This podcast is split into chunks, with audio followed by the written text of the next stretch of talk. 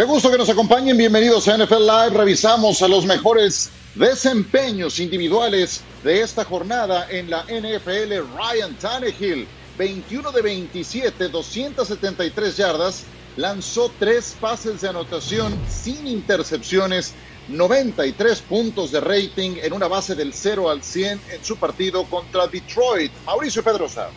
Ciro, felicidades si tenían a Lamar Jackson jugando semifinales del Fantasy. Cuatro touchdowns, es la sexta ocasión en su carrera que tiene por lo menos tres pases de anotación, uno más por tierra y además es la novena vez que lo hace en las últimas tres temporadas, solamente por detrás de Josh Allen, una máquina.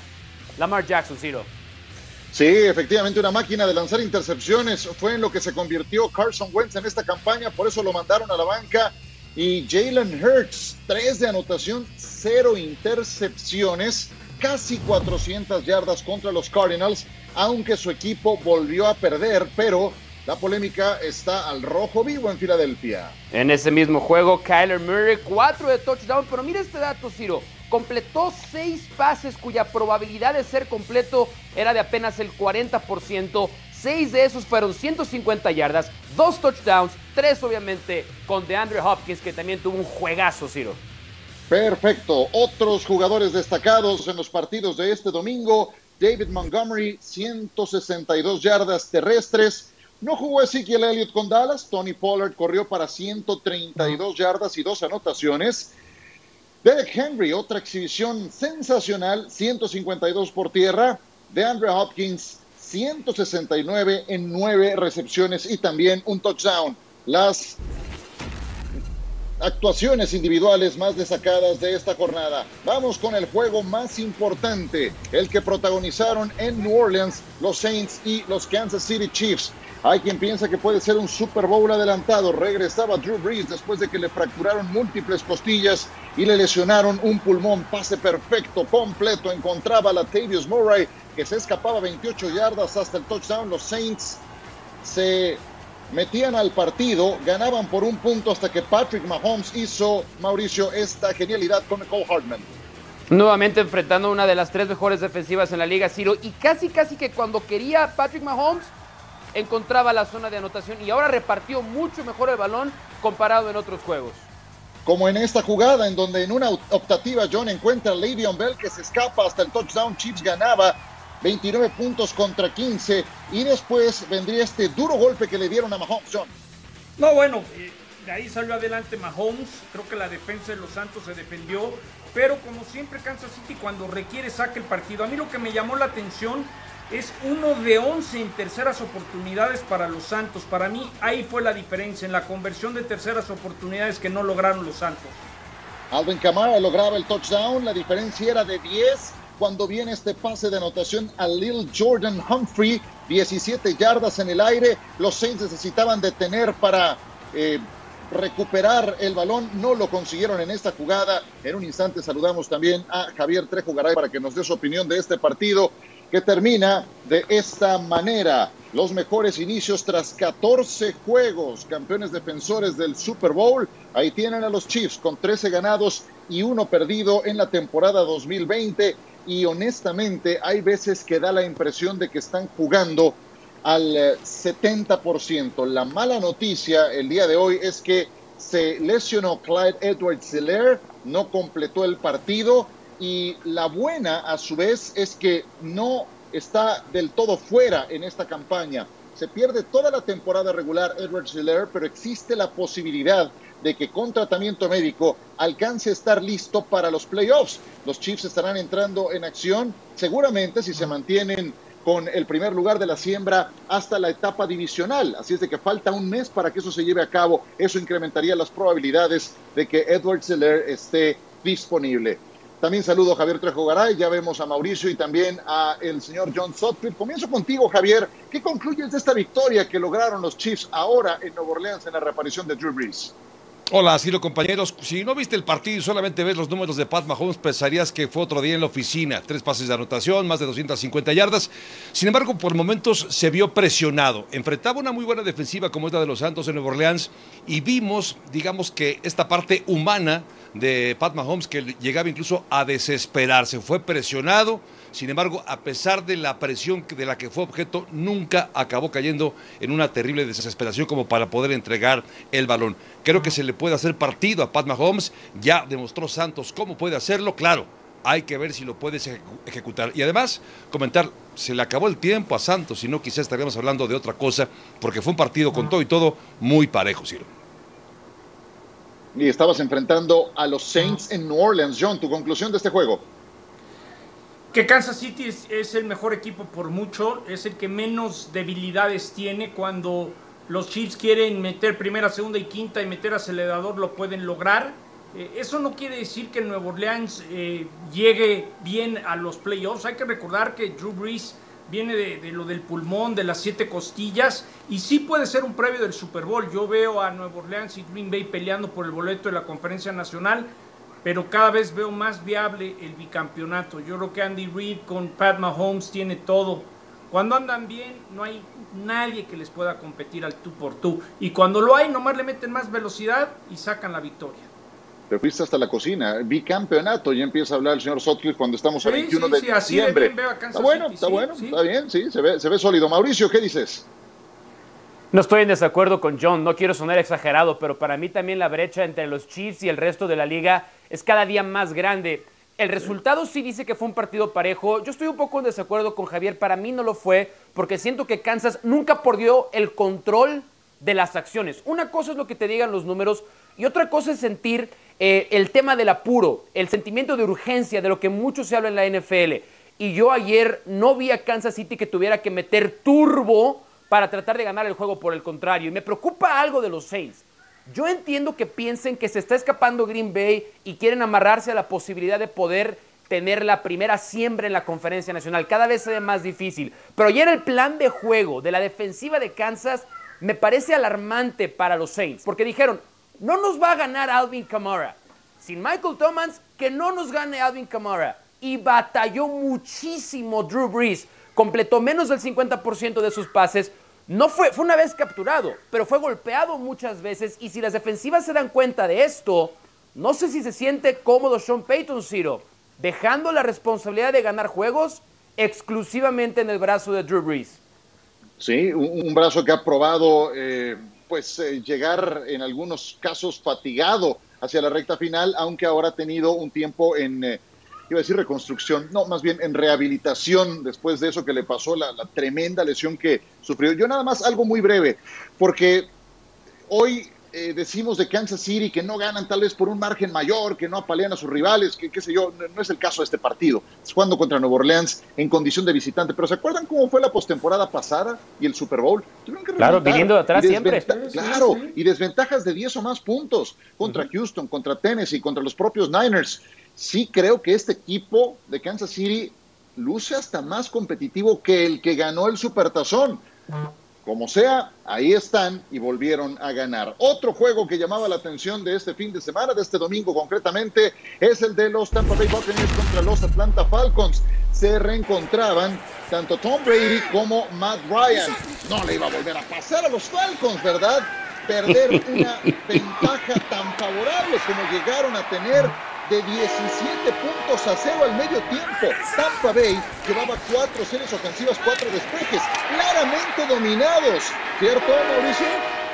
Eh, sí, creo que todos cuando vimos a Matt Ryan y a Tom Brady decíamos vamos a esperar a que se acabe 24 si este está el juego, pero sí tuvieron que escarbar en lo más profundo de su repertorio, Ciro, para sacar el partido contra un no muy buen equipo que son los Falcons.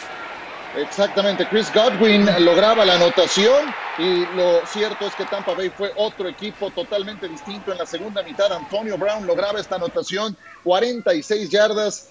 Y caray, bueno, yo me imagino Matt Ryan debe de tener pesadillas con Tom Brady.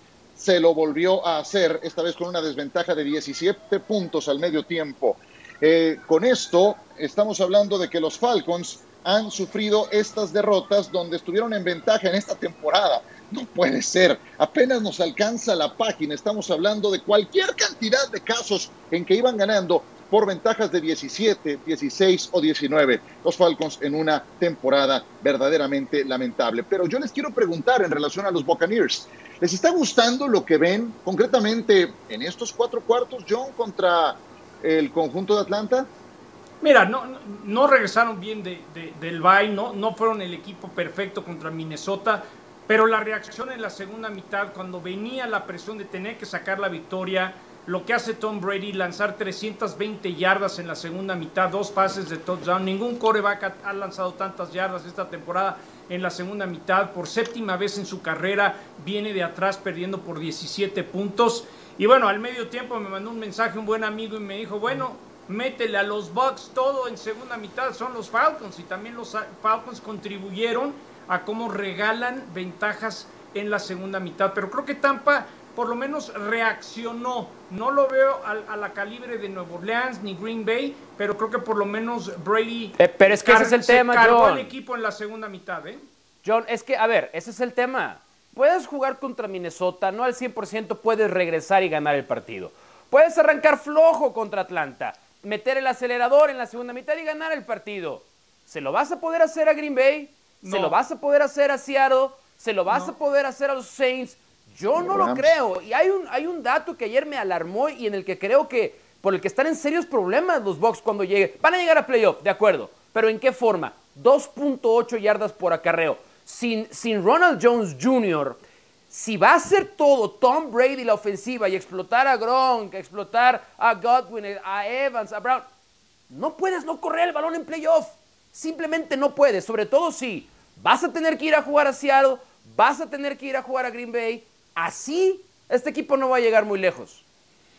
Yo creo que se les olvida lo que este equipo de Tampa Bay era la temporada pasada o las últimas 13 temporadas en las cuales no consiguieron llegar justamente a los playoffs. Desde aquel 2007 ya pasaron muchos años y están a punto de obtener ya el boleto a la postemporada.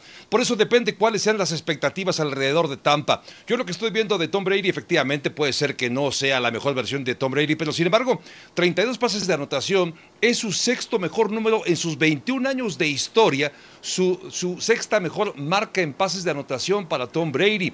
Si esperábamos que fuera un equipo que fuera a ganar todos los partidos, que se convierte en el candidato número uno de la conferencia nacional, evidentemente no lo es. No es candidato a ganar el Super Bowl. Pero de aquellos bucaneros de Tampa Bay a los de este 2020, me parece que hay un mundo de diferencia. Y, por eso me agrada verlos. Me parece un equipo entretenido a pesar de todas esas falencias. Yo nomás quiero, quiero decir algo. Y que entonces Tom Brady no iba a tener que poner 30, 35 puntos para ganar. Esa, esa defensiva también ha quedado muy por debajo del nivel de las expectativas. No, espérame, Mau, Mau.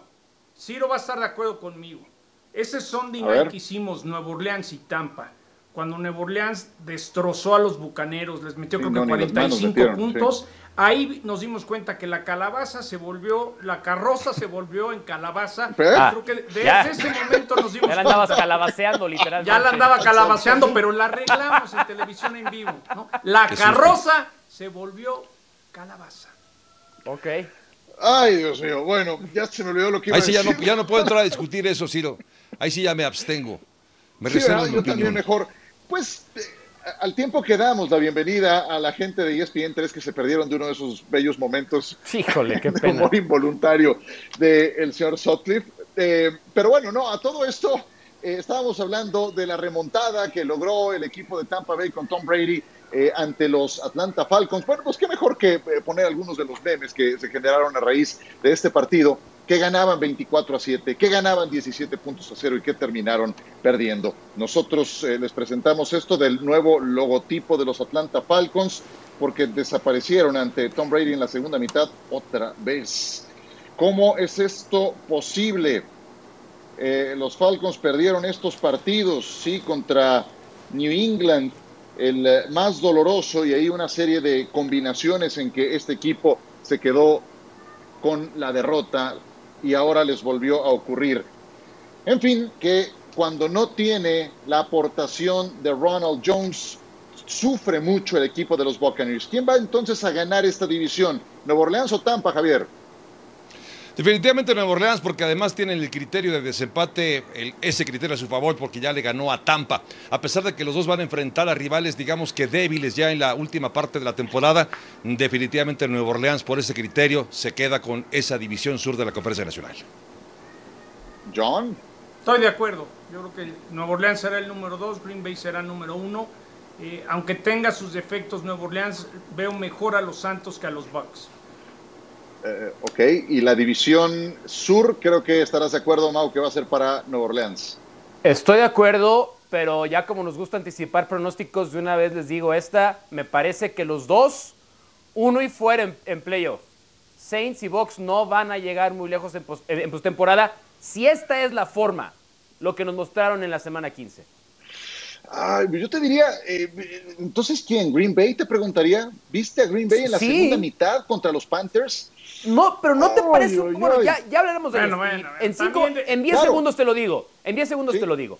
Green Bay me parece un poco juega a lo que los Chiefs hacen en algunos momentos del partido. Toman ventajas rápidas, sacan el pie del acelerador y después terminan sufriendo. Pero veo a Aaron Rodgers y su ataque terrestre en un muy buen momento. La defensiva, si Sí. quieres, hablamos otro día. Pero, Eso, pero creo que a la punto. ofensiva van a sacar los partidos. Y Es el la mismo defensa contra la Mauricio Pedrosa carrera. que dijo que Porque, Tampa llegaba al Super Bowl, ¿no? Bueno, y de Cam Newton, Sí. MVP. MVP. Cam Newton cierto. no dije yo. Basta Ah, por polémica, cierto, sí. por favor. Ah, Juegan con el poco prestigio MVP, que me sí. queda. Yo no dije Cam Newton MVP. No lo dije. Nos Yo vamos a la grabación. Dije Russell Wilson que tampoco lo va a ganar, pero No, no, yo me voy a la Cam grabación. Newton no dije, no dije yo. Me voy al Basta técnico, ya, me por fue a una favor. feria que dijiste Cam Newton. Yo recuerdo, fue Cam si te Newton, aventaste claro. un, si te aventaste un papelazo, El productor nos pide bold predictions. Ese era el Excuse bold me? prediction. Can you translate, please? Sí, como eh, pronóstico arriesgado, ¿no? Ah, Entonces, a ver, arriesgado, Cam MVP, ok. Temerario. El- el Russell famoso tampoco lo va a ganar. Ya déjenme en paz, suéltenme ¿no? un poquito, por favor. Es semana de Mejor, Navidad, ya- sean más ya ni nos sí, ya ni nos acordemos de esas bold predictions que sí, salieron sí. durante la temporada baja, de verdad. Creo que ahí nadie se salva, ¿eh? Vámonos a una pausa mejor. Tampoco nos salvamos de ir The Promise a un en corte español, en comercial inglés, en un instante. Se llama NFL Live, que no ¿qué se me salvaron dices? ayer de pegar un petardo NFL. histórico fueron los Los Ángeles Rams. Perdieron Ay. con los Jets. Y sí, los Jets ganaron, pero también perdieron algo hacia el futuro. Ya regresamos.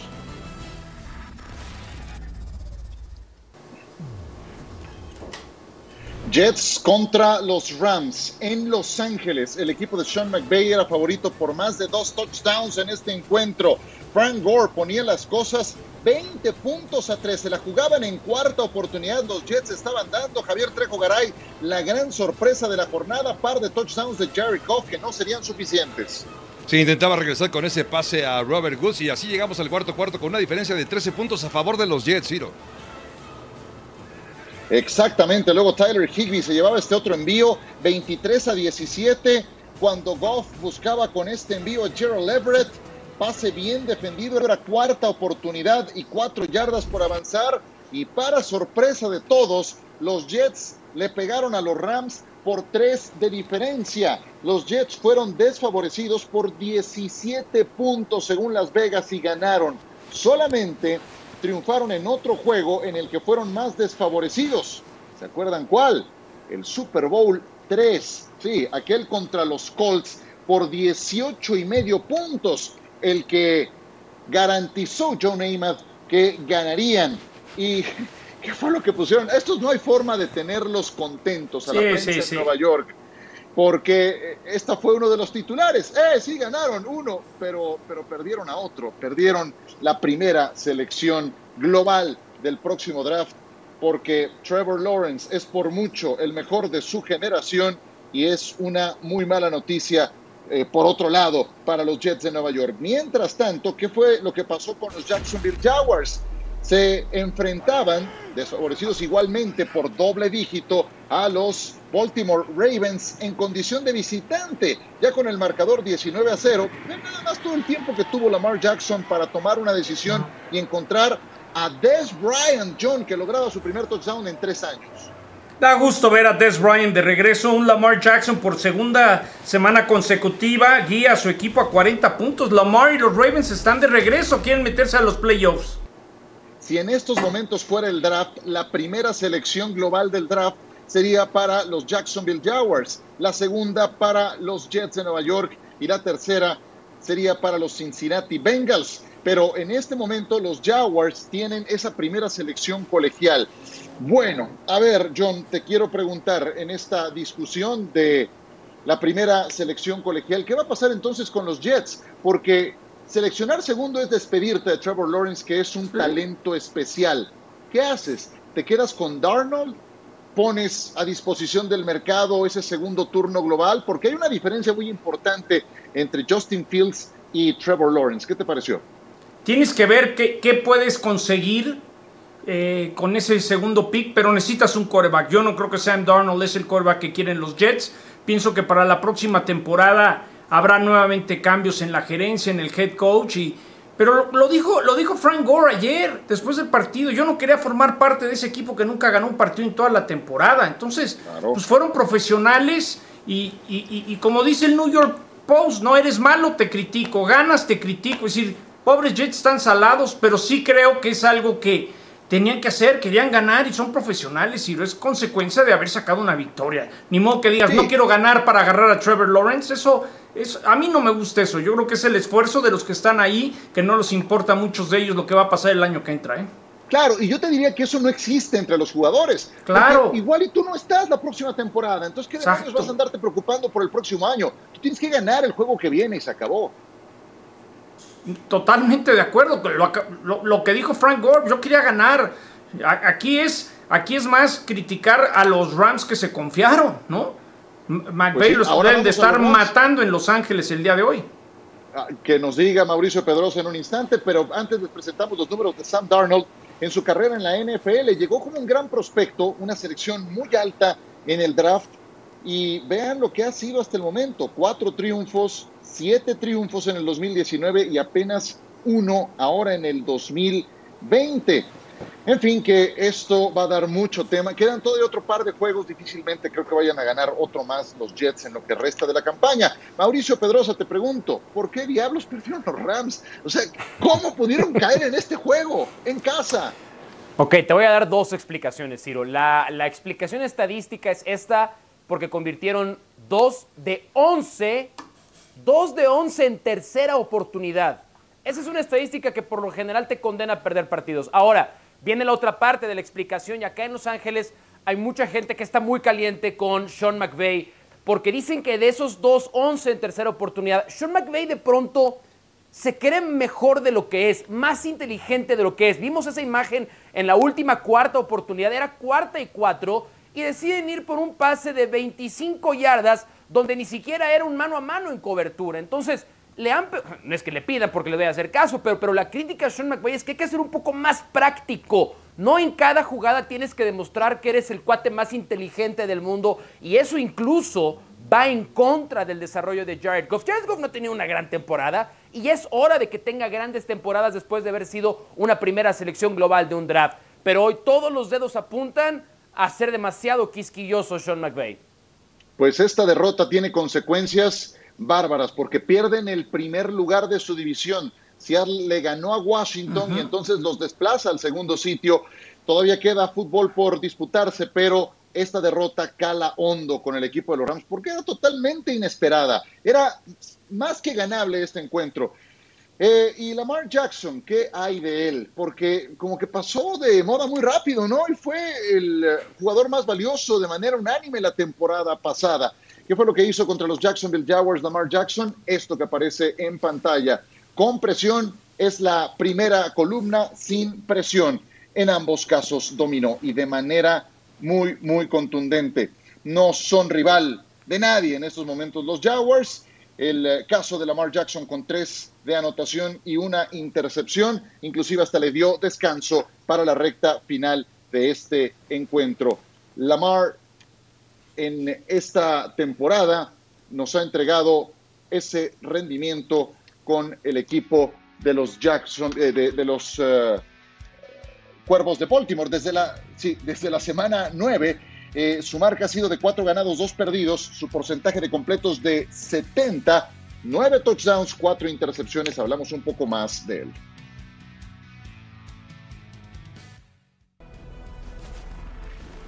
La receta secreta es presentada por KFC.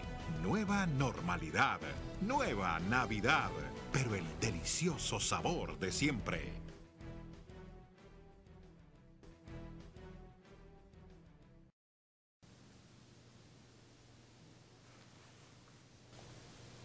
Javier Trejo Garay, compras la mejoría de Lamar Jackson. ¿Cuál ha sido la fórmula para este repunte que ha tenido?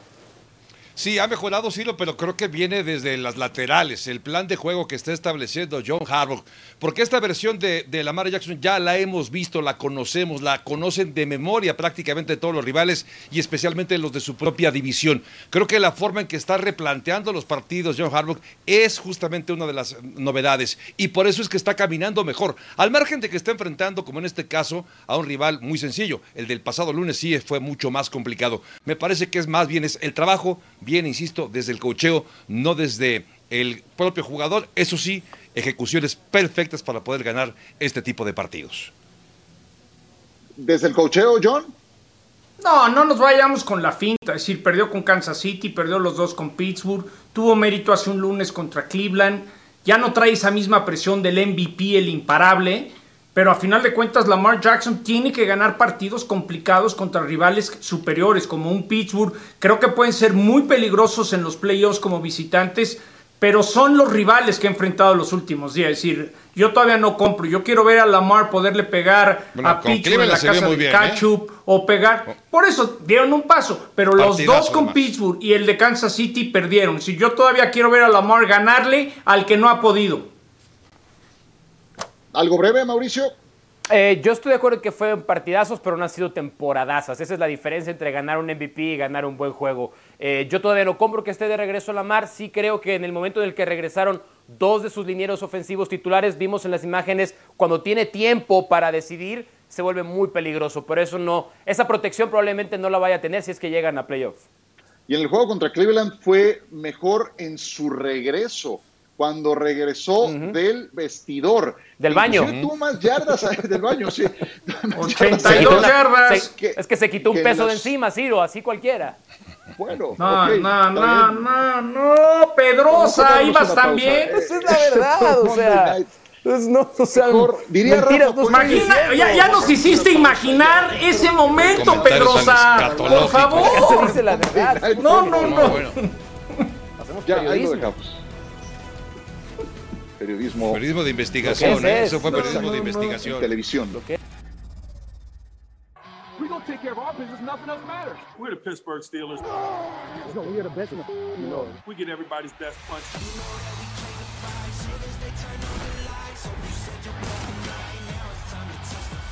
Like that spirit now. Let's go. I'm not chasing perfection in terms of 16 and 0. We're chasing Lombardies.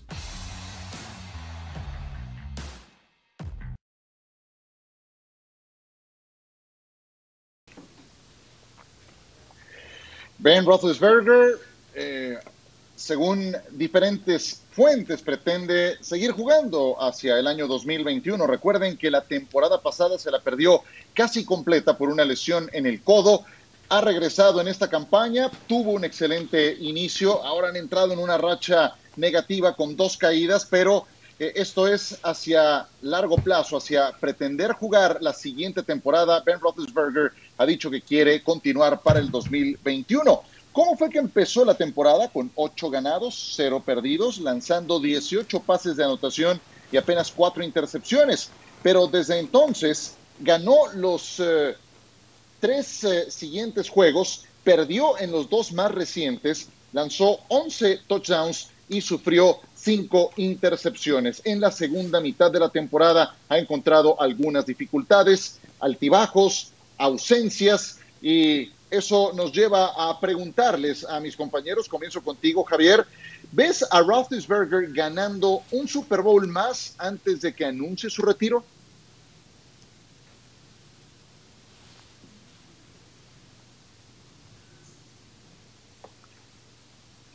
En un instante le preguntamos a Javier. Antes le eh, voy a pedir su opinión a Mauricio Pedrosa. ¿Crees, Mau, que gane algún otro Super Bowl? Ben Roethlisberger. Eh, no. Con el dolor de mi corazón te tengo que ser sincero y decir que no. No estoy diciendo que no lo puedan ganar porque Ben Roethlisberger no sea competitivo, porque no pueda mejorar. Estos últimos cinco partidos eh, me han preocupado sobre el estado de salud de Ben Roethlisberger. Simplemente creo que a los Kansas City Chiefs en la conferencia americana pues va a ser muy difícil sacarlos de esa posición. y, tal vez le quede uno, dos años a Ben Roethlisberger y si quieren que gane un Super Bowl, tienen que traerle un corredor. Él solo no va a poder. ¿Tú opinas lo mismo, John? Sí, lo que pasa es que, no sé, en el golf hubo una época que Tiger, Tiger Woods ganaba todo y era muy difícil que otros le quitaran algo. Y ahorita vamos a vivir por un buen rato la época de Pat Mahomes y los Kansas City Chiefs. Entonces, por más que Big Ben ha cambiado su actitud, le está echando todas las ganas y quiere seguir jugando, yo creo que de 10 veces que enfrente Pittsburgh a Kansas City en los playoffs, pues ganarán 2 de 8, ¿no? yo creo que hoy, va a ser difícil quitarte de encima a Pat Mahomes. No, sí, yo estoy de acuerdo. pero no creo que le pueda. Pero no para ganarle a Mahomes, creo yo. Es, no, sí, exactamente. y más que tendrían que ir a Arrowhead, no en la casa del cacho. Sí, por eso fue tan doloroso que hayan perdido ese primer lugar en la siembra de la conferencia americana, más porque no han tenido descanso en toda la campaña. Hoy les toca jugar en Monday Night Football, los tendremos ante los Cincinnati Bengals. Monday Night, efectivamente, un equipo al que le tienen tomada la medida. De hecho, es grosera la línea para este partido. Son 14 puntos favoritos los Steelers, siendo visitantes y cómo no, si desde el 2015 Pittsburgh ha ganado todos los enfrentamientos directos contra los Bengals. 2015 fue el último año en que Cincinnati le ganó un enfrentamiento directo a Pittsburgh. En aquel entonces Ryan Finley eh, estaba todavía en Boise State y Ben Roethlisberger iba para su cuarto Pro Bowl. Este es TJ Watt, la base, el ancla de esa espectacular defensiva que sigue teniendo el equipo de Pittsburgh. Nos acompaña Eduardo Varela, a quien tengo mucho gusto en saludar. Él llevará junto con Pablo Viruega la transmisión de este partido. Lalo, ¿cómo termina Ben Roethlisberger este año y si lo ves de regreso para el 2021? O sea, yo creo que él sí quiere regresar para la próxima temporada pero este deporte y otros deportes no es nada más lo que quiera el jugador. Eh, este es un deporte no solamente físico, este es un deporte intelectual. Escuché lo que decían mis compañeros. No hay que dejarse llevar porque está entre los mejores siete en pases de touchdown con 39. No hay que dejarse llevar porque está entre los mejores 20 en porcentaje de pases completos con 66. Hay que ver los números importantes es 31 en yardas por pase completado de 6.3, que es el trigésimo primero. Está entre los peores 40, ¿sí? o sea, no aparece entre los primeros 40, quiero decir, en yardas por pase lanzado 5.5. Llega cuatro temporadas consecutivas descendiendo en sus números, teniendo una baja considerable. Si vemos los números de sus receptores, sí, tiene es el único equipo que tiene a cuatro receptores, sí, con 50 o más recepciones y cuatro con más de 500 yardas. Pero todos y cada uno de sus receptores están promediando menos yardas por recepción los equipos ya entendieron, no tiene profundidad, no tiene fortaleza en el brazo y por eso no está funcionando tampoco el juego terrestre. Defensivas están encima de los receptores que no están creando separación. Yo creo que el problema con Big Ben es el brazo. Hay que recordar que viene de cirugía en el codo. Lalo, cuando Pittsburgh ha sido favorito por márgenes tan amplios como lo es esta noche, contra Dallas, contra Baltimore en el segundo partido, terminaron ganando por, eh, por escasos puntos. ¿Qué tiene que hacer Pittsburgh el día de hoy? ¿Conformarse con ganar y salir de la mala racha o ganar categóricamente y mandar un mensaje a la liga? Sí, es muy buena pregunta, Ciro. Lo que tiene que hacer Pittsburgh es ganar. ¿Qué le pasó a los Rams ayer? No hay duda de que es un equipo que de postemporada, que puede estar eh, eh, lejos en la postemporada. Perdieron con los Jets. En esta NFL se dan sorpresas cada domingo, pero es predecible los equipos que van a estar en postemporada. Te lo pongo así, uno que ya es padre. Los días son largos, pero los años pasan muy rápido. O sea, Pittsburgh va a ganar, no importa cómo. Lo que importa es lo que hagan en postemporada y que Big Ben esté bien de ese brazo. Perfecto. Muchas gracias, querido Lalo. Mucho éxito en la transmisión. Un abrazo para ti, para Pablo Viruega. Mucho, mucho éxito esta noche. Eh, hoy es un día triste para los Pittsburgh Steelers, para su fiel afición, porque eh, a eso de las 4 de la tarde se sabía de la muerte de Kevin Green, un gran linebacker externo. No nada más pasó por los Pittsburgh Steelers, también jugó Kevin Green con los Los Angeles Rams.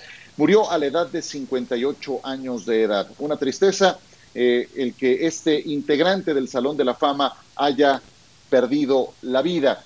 Las causas no se han dado a conocer. Él eh, desde el 2016 es miembro del Salón de la Fama, también jugó para los Panthers y para los San Francisco 49ers. Descansa en paz un jugador emblemático de los Pittsburgh Steelers, Kevin Green.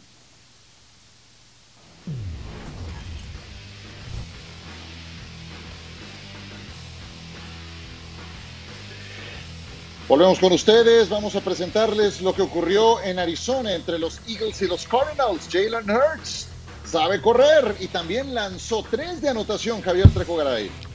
Sí, vio muy bien, superó de hecho las 300 yardas en una actuación yo diría sólida y que da para pensar que sí tienen un coreback que puede sustituir a Carson Wentz.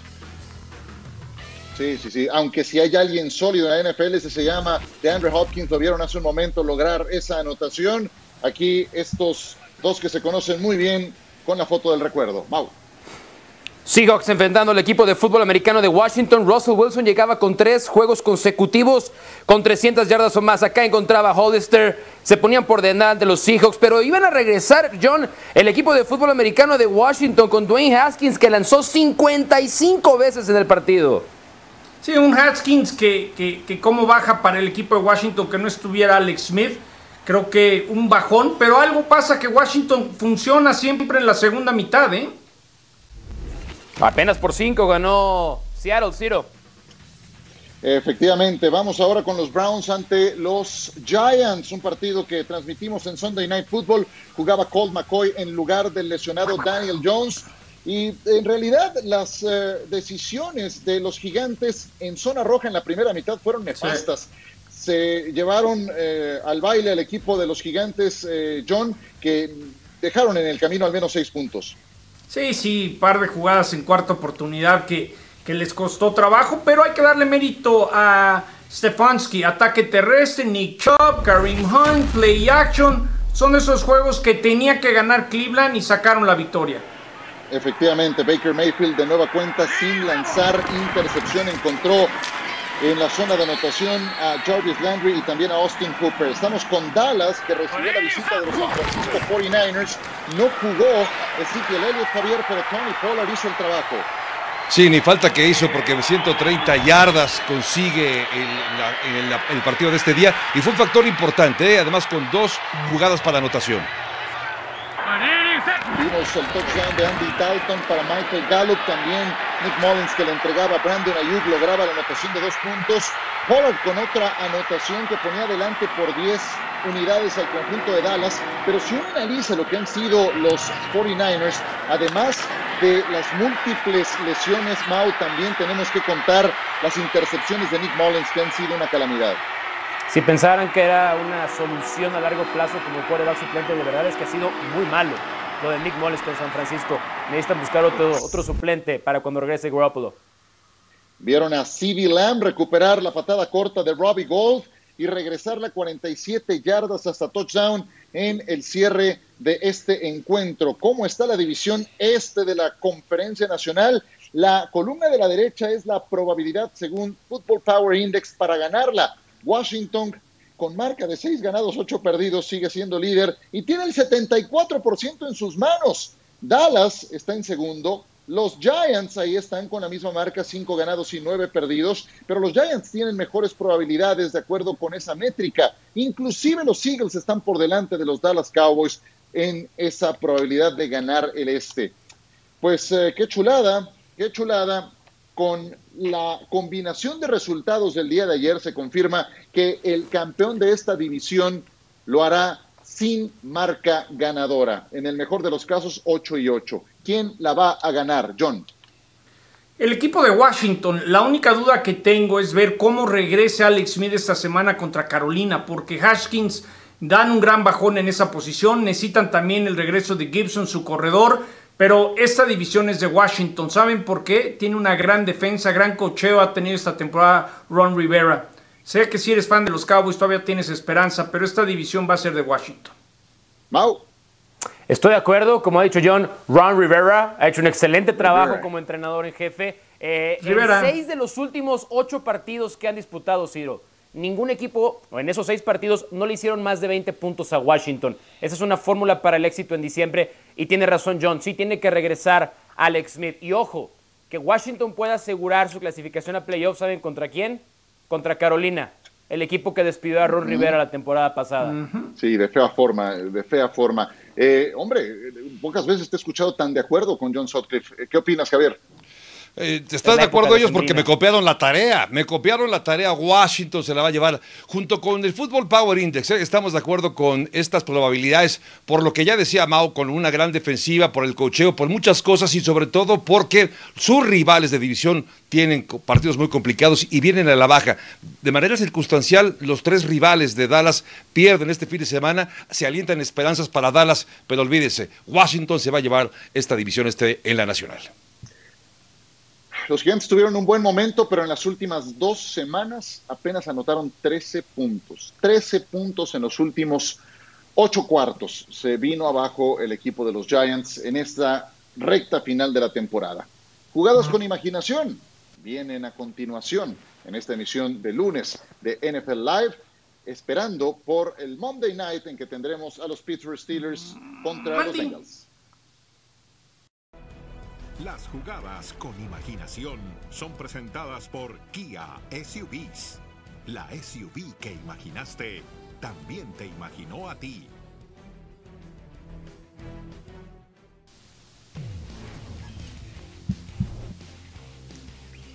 Jugadas con imaginación, venga, tenemos un conteo del 5 al 1.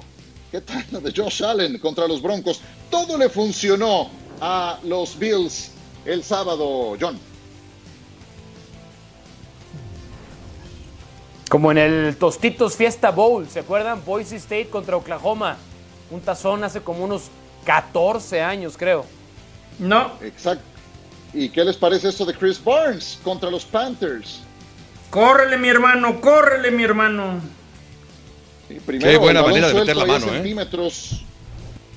Sí, pero viendo lo que va a hacer el, el ¿no? ¿no? mete la mano bien, no para detenerlo, sino para córrele, mi fomblear. Tony Pollard. Ahí lo Cuatro. mencionabas hace un momento, Son Javier. jugadas con imaginación, man. Sí, entre ¿Sabes cuatro jugadores. la- la Falta de tacleo también, ¿eh? Falta de tacleo ahí de, San Francisco. pero así, bien. ¿eh?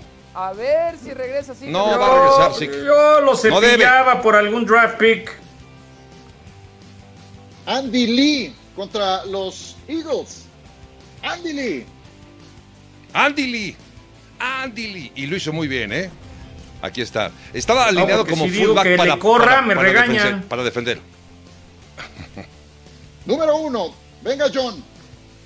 Esta gran conversión de dos puntos por parte de los Miami Dolphins. Coach Flores, me encanta lo que ha hecho con este equipo. Divertido, eficiente, no solamente defensivamente, sino poco a poco va carburando. Y de esta mucha ofensiva. imaginación. Ojo con Miami en los playoffs. Exactamente. A mí me gusta más el coach Flores para coach del año que el propio Stefanski. Suscribo. Tenía un proceso de reconstrucción más profundo que hacer en Miami que Stefanski en Cleveland, pero son dos serios candidatos. Monday Night Football, tenemos a los Steelers esta noche. Así está el playoff picture de la conferencia americana y se dan cuenta que por primera vez en 11 años no aparecen los Patriotas de Nueva Inglaterra. Javier, que con la derrota ante Miami se caen inclusive de la tercera columna. Sí, quedan fuera, mientras que los Bills de Buffalo consiguen amarrar esa división este por primera vez desde hace 25 años, cuando todavía estaba Jim Kelly, estaba Thurman Thomas, Bruce Smith. No había nacido Josh Allen cuando la última vez que había ganado la división este Cierto, estos eh, sí. Bills de Buffalo. Pensé que ibas a decir, no había nacido yo. Pero yo, Tampoco, Josh Allen, muy bien. tampoco. Que- Yo cálmate. escuché a Javier narrar ese partido, que no se haga. Conferencia Nacional, Green Bay está con 11 ganados, 3 perdidos, los Saints con 10-4 y Seattle, lo más doloroso para los Rams es que ha tomado un puesto en la columna de líderes divisionales, Mau. Eh, sí, va, va a ser bueno el final, el, cierre en esa parte de la conferencia nacional, porque todavía hay mucho que decidir. Hasta ahora el juego más probable que se dé en playoff en la nacional, Box Washington. Es el que más probabilidades tiene, que, tiene de darse.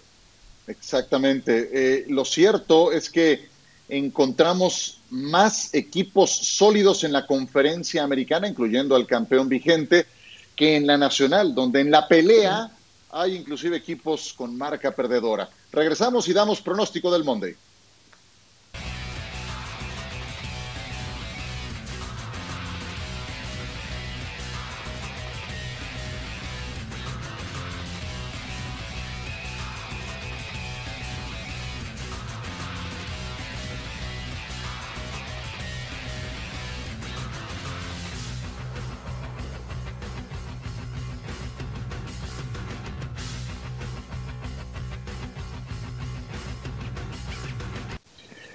Las semifinales del fútbol americano colegial están por la pantalla de ESPN este primero de enero. No se pierdan a las 3 de la tarde a Notre Dame contra Alabama. Juega el coreback mejor rankeado para la próxima temporada. Y hoy tenemos Monday Night Football. A ver, todo mundo está con Pittsburgh para ganar este partido, así que fácil. 14, uy, 25 segundos, señor productor. Por, olvídalo. No, pues les iba a preguntar si pensaban que ganaba por 14 puntos. No hay manera. ¿Sí o no? No hay manera. No hay Está, manera. está fácil. Me, me gustan las altas, arriba de 40 y medio. Eso sí. A mí también. Ok,